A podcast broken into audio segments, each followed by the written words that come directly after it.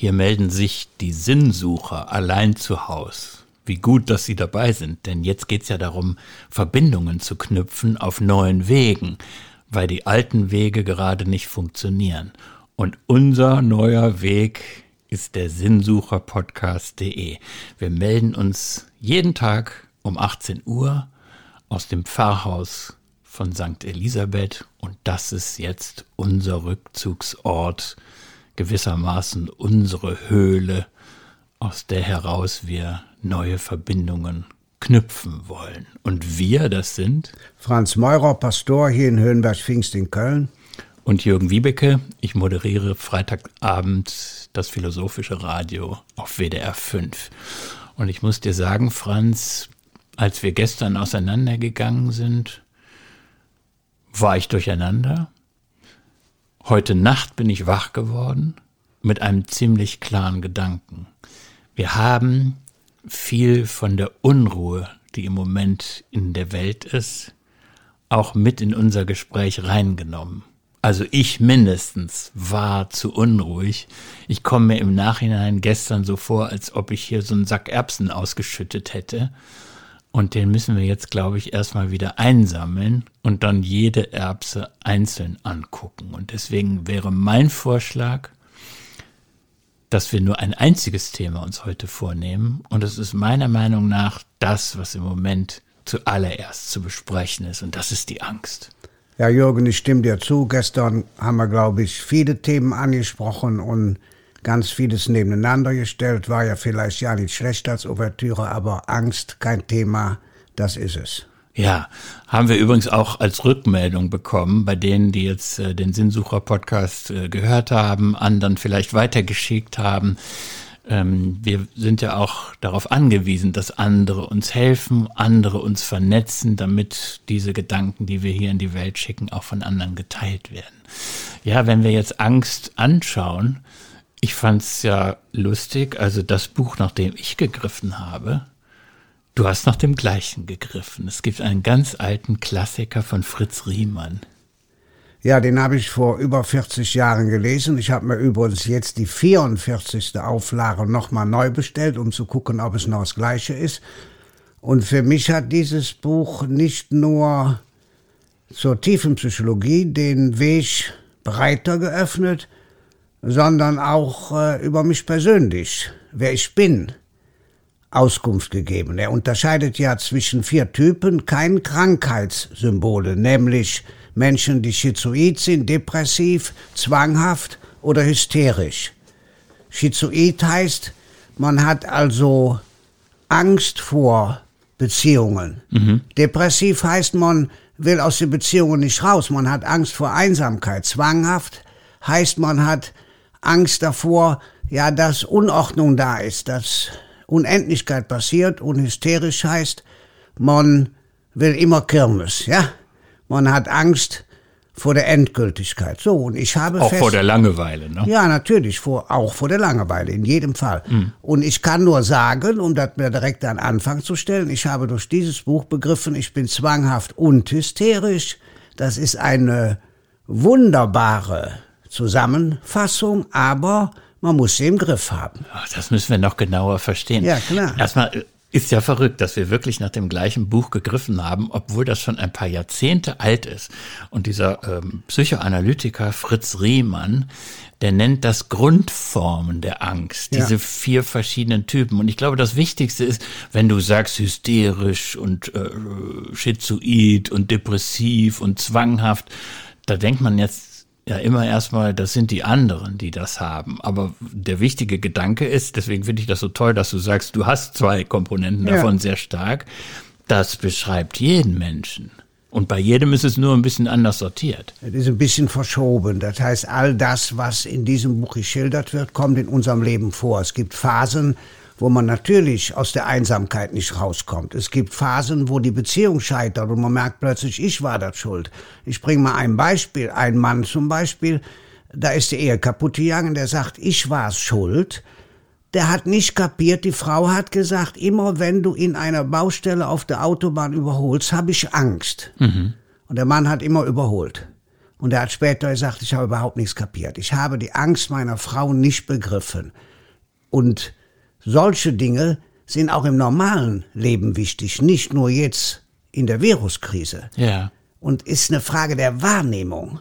Und was mich auch am meisten begeistert an dem Buch, ist ja durch Selbsterkenntnis kommt man aus der Angst raus. Das heißt, es muss den Weg nach innen gehen. Man muss selber bei sich selber forschen, was ist in mir. Und dann bekommt man langsam einen Zugang. Äußere Dinge helfen zum Beispiel, finde ich am interessantesten, wenn man Angstzustände hat. Übrigens, 10 Millionen Deutsche leiden unter Angstsymptomen in ihrem Leben und 15 Prozent haben Panikattacken.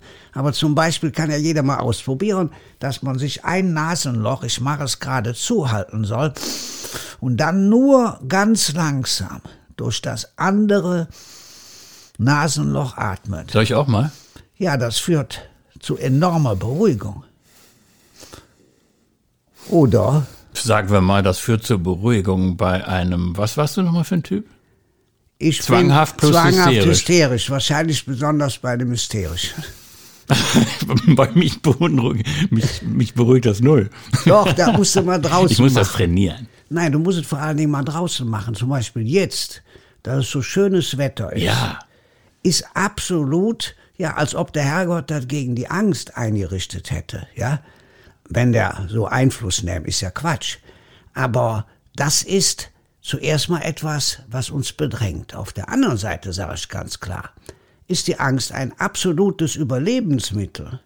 Wir hätten in der Evolution, in unserer Stammesgeschichte niemals überlebt, wenn wir nicht Angst hätten.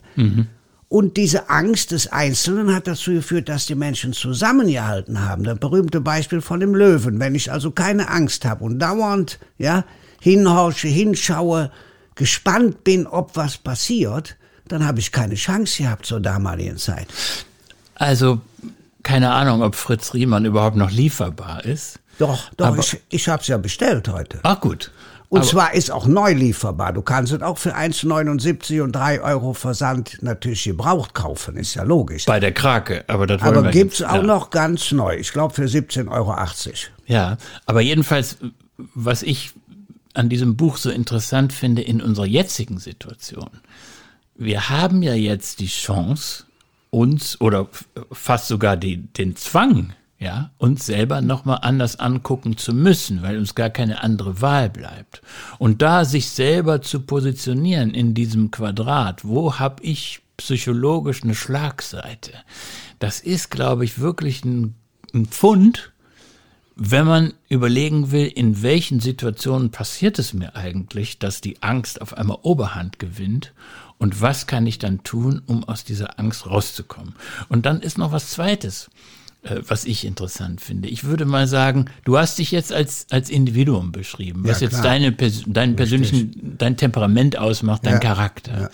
Aber wir müssen das ja auch kollektiv denken. Was ist eigentlich in der Gesellschaft los? Und wenn jetzt der zwanghafte Typ, das ist das, was ich jetzt gestern beim, beim Lesen von Fritz Ja, Riemann ja, nochmal ja. rausgezogen habe, wenn der zwanghafte Typ dadurch beschrieben wird, dass er mit Veränderungen nicht gut klarkommt und an dem klammert, was jetzt gerade ist, dann muss man, glaube ich, im Moment genau gucken, was machen wir mit diesem Zwanghaften. Ist richtig, was du sagst. Aber genauso darf nicht der hysterische Typ gewinnen, der jeden Tag was Neues erfindet, der sich nicht festlegen kann, der praktisch dauernd neue Ideen produziert. Ja. Es gibt ja übrigens ein Buch, der diese, was dieses Gemeinschaftliche beschreibt, nämlich Heinz Bude, Gesellschaft der Angst, vor gut zwei Jahren rausgekommen, wo er eben sagt, die Angst in der Gesellschaft ist nicht die Angst vor Hunden oder vor Schlangen, sondern die Angst, nicht mitzukommen, den Ansprüchen nicht zu genügen. Und das sehe ich auf der anderen Seite auch als eine Chance, das zusammenzudenken. Wie kann ich mit meiner ja, Persönlichkeit den Ansprüchen genügen und in einem den anderen nützen? Denn um es mal ganz klar zu sagen, jede Zuwendung zu anderen verringert die Angst. Das ist auch ganz klar. Das heißt, in dem Moment, wo ich mich dann aufgrund der Beschäftigung mit mir selbst anderen zuwende, passiert auch ein Sprung. Ich bin gespannt, ob du mitgehst, wenn ich sage, das, was wir jetzt erleben, das ist in meinen Augen jedenfalls für uns Wessis sowas wie ein Mauerfall. Und damit meine ich jetzt nicht, dass es da um politische Freiheit geht, die erkämpft wurde. Nee, das, der, der Virus, äh, den haben wir uns nicht ausgesucht, dafür ja. hat keiner demonstriert. Aber Mauerfall heißt für mich, wir landen von einem Tag auf, dem, auf den anderen in einer neuen Lebenssituation. Und ich vermute, auch wenn die Gesellschaft diesen, diese Krise hinter sich hat, wird sie nicht mehr die gleiche sein wie vorher. Und dann kann man sich dazu irgendwie stellen. Aber die Tatsache, dass die Mauer gefallen ist, also dass wir sozusagen die Welt von vier Wochen einfach hinter uns haben und auch nicht wiederkriegen werden, das macht für mich das Zwanghafte problematisch. Also wenn man sehr stark diese Neigung hat zu sagen, ich möchte unbedingt mich an der Welt von gestern orientieren. Richtig, ich sehe mal auf die andere Seite, bei mir auf die hysterische Seite und da gefällt mir, was der Zukunftsforscher Hawks zurzeit vorschlägt. Er sagt, lassen wir doch mal von der Zukunft in die, Zugang in die Vergangenheit zurückschauen. Lassen wir doch mal so tun, als hätten wir schon August und wir schauen mal zurück, was passiert ist. Finde ich einen hochspannenden Gedanken, der mir als hysterisch orientierter natürlich sehr gefällt. Und mal all das Positive zu sammeln, was passieren könnte. Du willst weit vorausdenken. Ja, nee, ich will von voraus zurückdenken. Ich will praktisch das machen, was der vorschlägt. Finde ich einen ganz interessanten Gedanken, weil man dann nämlich all die positiven Dinge, die passieren könnten, sammelt. Zum Beispiel wie es Eckhard von Hirschhausen gerade schreibt, dass man sagt, wir brauchen eine radikale Akzeptanz der Realität. Und dann ist doch die Frage, machen wir das? Akzeptieren wir jetzt, dass wir höchstens wie wir uns zu zweit treffen dürfen? Mhm. Akzeptieren wir, dass zum Beispiel Nähe durch Distanz passiert? Muss man sich nur mal vor Augen führen. So. Und eine solche Realität, eine Annäherung an die Realität ist im Kern, was die Angst vertreibt. Also zum Beispiel, ich habe Angst vor Schlangen, gebe ich zu. Also ganz viele gibt es in Köln-Höhenberg. Ja, ich könnte mir aber vorstellen, wenn ich jetzt von jemand trainiert würde, also zuerst zehn Meter Abstand, dann acht Meter Abstand, dann zugucken, wie einer die Schlange hält, mhm. dann zwei Meter Abstand, dann eine Belohnung wenn, und so weiter. So kann man ja mit Ängsten umgehen. Weißt ja? du, wo das auftaucht? Genau oh. diese Geschichte, dass du das trainierst, ja. dich deinen Ängsten zu stellen, ja. ist auch schon wieder ein uralter Text. Das Märchen.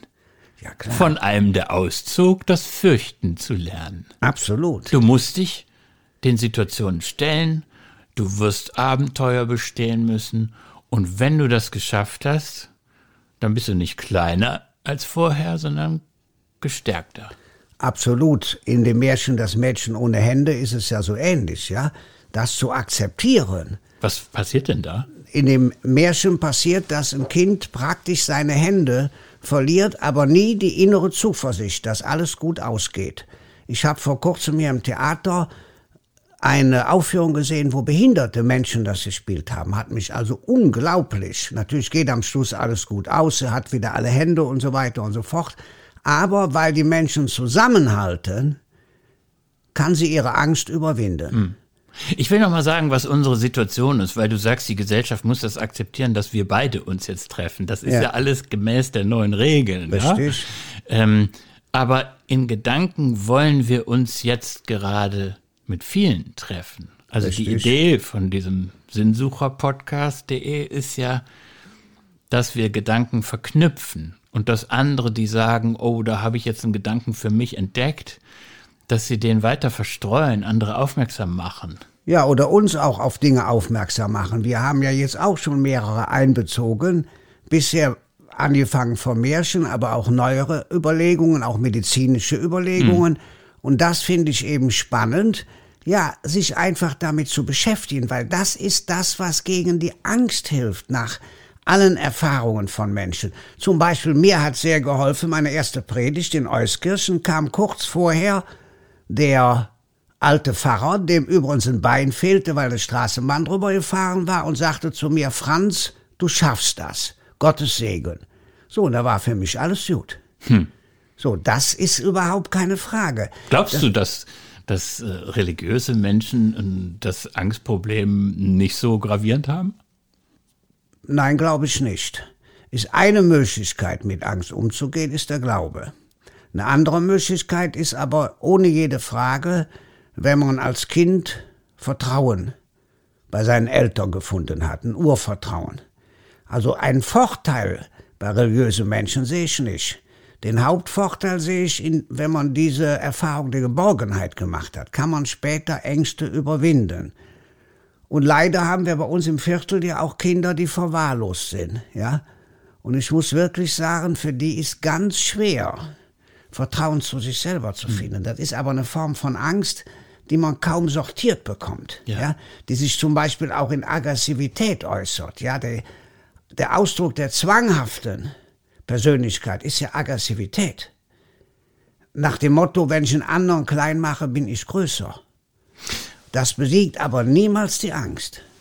Franz, wir haben ja gesagt, wir wollen den Sack Erbsen wieder so ein bisschen einsammeln. Ja. Wir wollen ein bisschen äh, eine stillere Atmosphäre auch schaffen, ja. damit unsere Gedanken nicht hysterisch werden, ja, wenn, ich ja, das, ja. wenn, ich dem Pfad mal folgen darf. Ja, klar, und deswegen haben wir hier Kaffee und Kuchen stehen. Und der ist jetzt schon wieder, weil wir so mitten im Getümmel sind, dabei kalt zu werden. Deswegen, äh, also ich beiß da jetzt rein. Und ja, müssen nur aufpassen, ist ja Streuselkuchen. Da kann man ja einen Krümmel streut, in Genau, kriegen, wie der ne? Name schon sagt. Wir werden mal versuchen.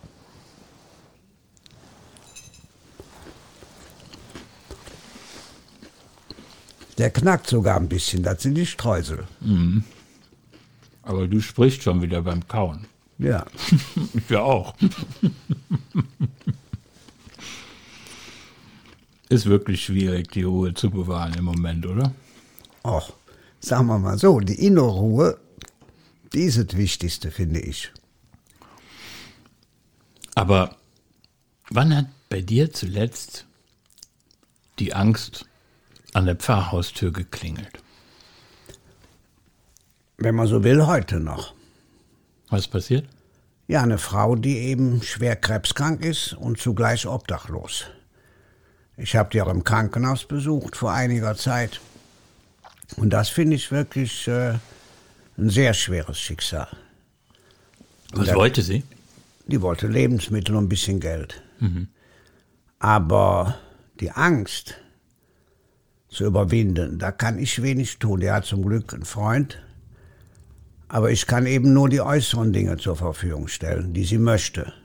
Ich meine, wir haben ja jetzt im Moment auch Kontaktsperre, ja.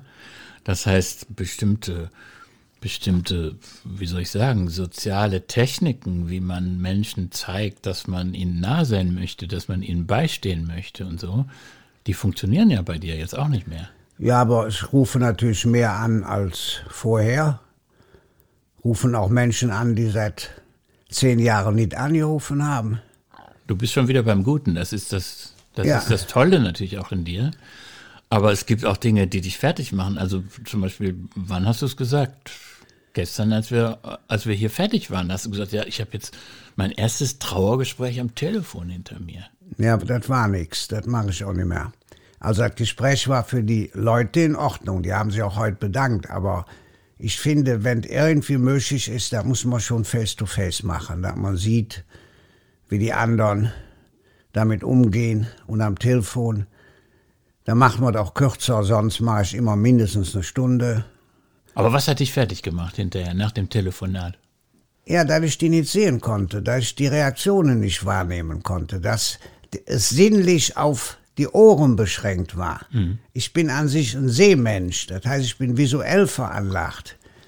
Ich äh, gucke auf einen Plan, eine Landkarte und dann weiß ich, wie ich fahren muss. Und das ist eigentlich etwas, was meinem Naturell nicht entspricht. Und das hat mir doch ein bisschen äh, Sorge gemacht, um mal nicht Angst zu sagen, Sorge gemacht. Und ja. zu der Entscheidung geführt, wenn ich irgendwie kann, werde ich das nicht mehr machen. Ich möchte nochmal auf die Frage zurückkommen, ob religiöse Menschen eigentlich in der momentanen Situation im Vorteil sind. Jedenfalls bei der Angstbewältigung. Da gibt es ja ein ziemlich trübes Kapitel, jedenfalls in meinen Augen ein trübes Kapitel, das natürlich Religion auch als Geschichte mit sich schleppt, dass sie Angst verstärkt oder sogar Angst verursacht hat. Und was was ich sowieso schon schwierig fand, bevor das mit Corona alles losging, war, dass ich merke, dass, dass eben da auch so ein Strom zurückkehrt, so ein religiöser Strom, der irgendwie sehr apokalyptisch gestimmt ist, ja. Also zum Beispiel, wie viele Leute haben, haben den, den Wachturm von den Zeugen Jehovas und stehen irgendwo an der U-Bahn und wollen mir klar machen, dass erstmal alles viel schlimmer werden muss, damit es besser werden kann. Und sowas, da, da sträubt sich in mir ganz viel. Ich muss dir leider zustimmen. Angst machen gilt heute nicht mehr, aber es war sicher ein wichtiges Instrument in der Kirche. Zum Beispiel, normalerweise hätten wir diese Woche Erstbeichte der Kinder. An ja. vier Tagen, jeweils mit vier Priestern, gibt Kinder, die beichten zweimal, weil sie mitbekommen, dass endlich einer Zeit für sie hat. Wenn ich die Beichte hören müsste, wie zu meiner Kinderzeit, würde ich keine einzige Beichte hören. Die Kinderbeichte muss heute erstens eine Mutprobe sein, zweitens ein Beitrag zur Individualisierung, dass das Kind merkt, ich bin wichtig, und drittens ein Persönlichkeitsentwicklungsschub, um es mal klar zu sagen. Das Aber wenn ich jetzt, wenn, wenn ich jetzt hören würde, äh, meine Kinder, die sollen jetzt die Beichte ablegen, da würde ich erstmal einen Riesenschreck kriegen als ja, Vater. Die sollen ja nicht die Beichte ab. Was machen die denn? Sondern die dürfen das machen. Mhm. Das heißt, wir machen vorher viele Monate lang selbstverständlich eine Vorbereitung. Wir machen noch ein ganzes Wochenende, weil es gut in meinem Leben, weil es schlecht. Natürlich kindgerecht mit Malen, mit Basteln. Die Kinder wissen genau, was schlecht ist. Ja, vom Mobbing angefangen bis die Natur nicht akzeptieren, bis Tiere quälen und so weiter. Das heißt, in dem Alter, in dem die dann sind, neun Jahre etwa, ist es ganz wichtig, dass die mal sich mit sich selbst beschäftigen. Ja, dass sie mal wahrnehmen, wer bin ich, wie orientiere ich mich natürlich mit anderen zusammen in der Gruppe. Und das ist eine Chance für die Kinder. Natürlich muss kein Kind, aber alle Kinder wollen. Und wenn ich dann dieses Jahr ja leider nicht am Sonntag drauf frage, wer fand das gut, sind immer zwei, drei, die wollen mich ärgern, da sieht man den Schalk in den Augen. Fast 100 Prozent fanden das ganz toll. Und nach der Beichte sind alle Kinder, als hätten sie Flügel an. Es wird aber vorher erklärt. Es geht nicht um Kleinmachen, sondern es geht darum, sich mit sich selbst zu beschäftigen. Hat viel mit dem Angstthema zu tun. Ja. Aber ich stimme dir völlig zu, das hat die Kirche über lange Zeit missbraucht. Und wenn man mal zurückdenkt, die älteren Leute, die sagen heute, ich wusste gar nicht, was ich beichten sollte. Und dann haben die gebeichtet mit neun, zehn Jahren, ich habe die Ehe gebrochen. Ja, jetzt, ja, hört sich lustig an, aber war so. Ja, aber das ist, das ist natürlich jetzt die, die folkloristische Seite. Aber das ja. steckt vielen wirklich in den Knochen, dass eben Angst verbreitet wurde. Und das widerstrebt auch dem Gedanken, der, da weiß ich jetzt, dass wir da, dass wir da zusammengehen, ähm, dem Gedanken der Freiheit. Absolut. Dass es nicht andere sein können, die mir Angst einflößen. Aber ich muss nochmal, wir, wir kommen sowieso darauf nochmal zurück, ja. irgendwann, ja. Aber wenn wir sagen, dass die Angst das Dominierende ist im Moment oder stark zu werden droht, ja, ich ja. finde, es gibt auch sehr viel Ermutigendes.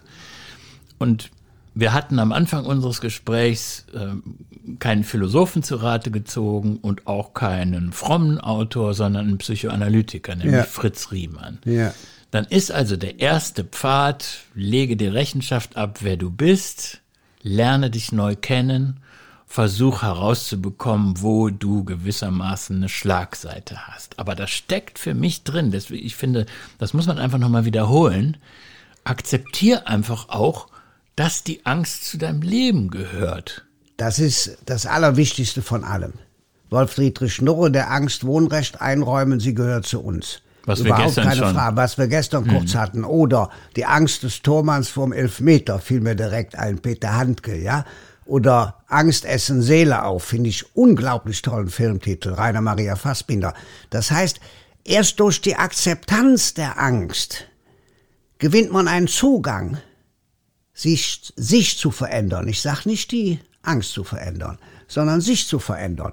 Zum Beispiel alleine, nehmen wir mal an, man hat Prüfungsangst. Das ist ja furchtbar, habe ich erlebt. Ich habe auch eine junge Frau erlebt, die hat sich wirklich vor den Zug geworfen in Freiburg. Furchtbar. Wenn man vorher zusammen übt, wenn man vorher mit anderen, ich kann natürlich nicht anders als positiv denken, ja, die Prüfungssituation durchspielt, wenn man vorher, ja, sich so eine Fantasiereise macht, kann man ja machen. Was passiert dann? Oder ich kann mal sagen, wenn man ganz abgebrüht ist, ich habe mehrmals in Prüfungen gesagt, Herr Professor, ich gehe gerne auf Ihre Fragen ein, aber ich kenne was Interessantes, das kennen Sie doch nicht. Soll man nicht darüber sprechen? Ja. Und du glaubst gar nicht, so, so, der Trick muss ja nicht jeder machen. Aber ich behaupte, der funktioniert in 95 Prozent.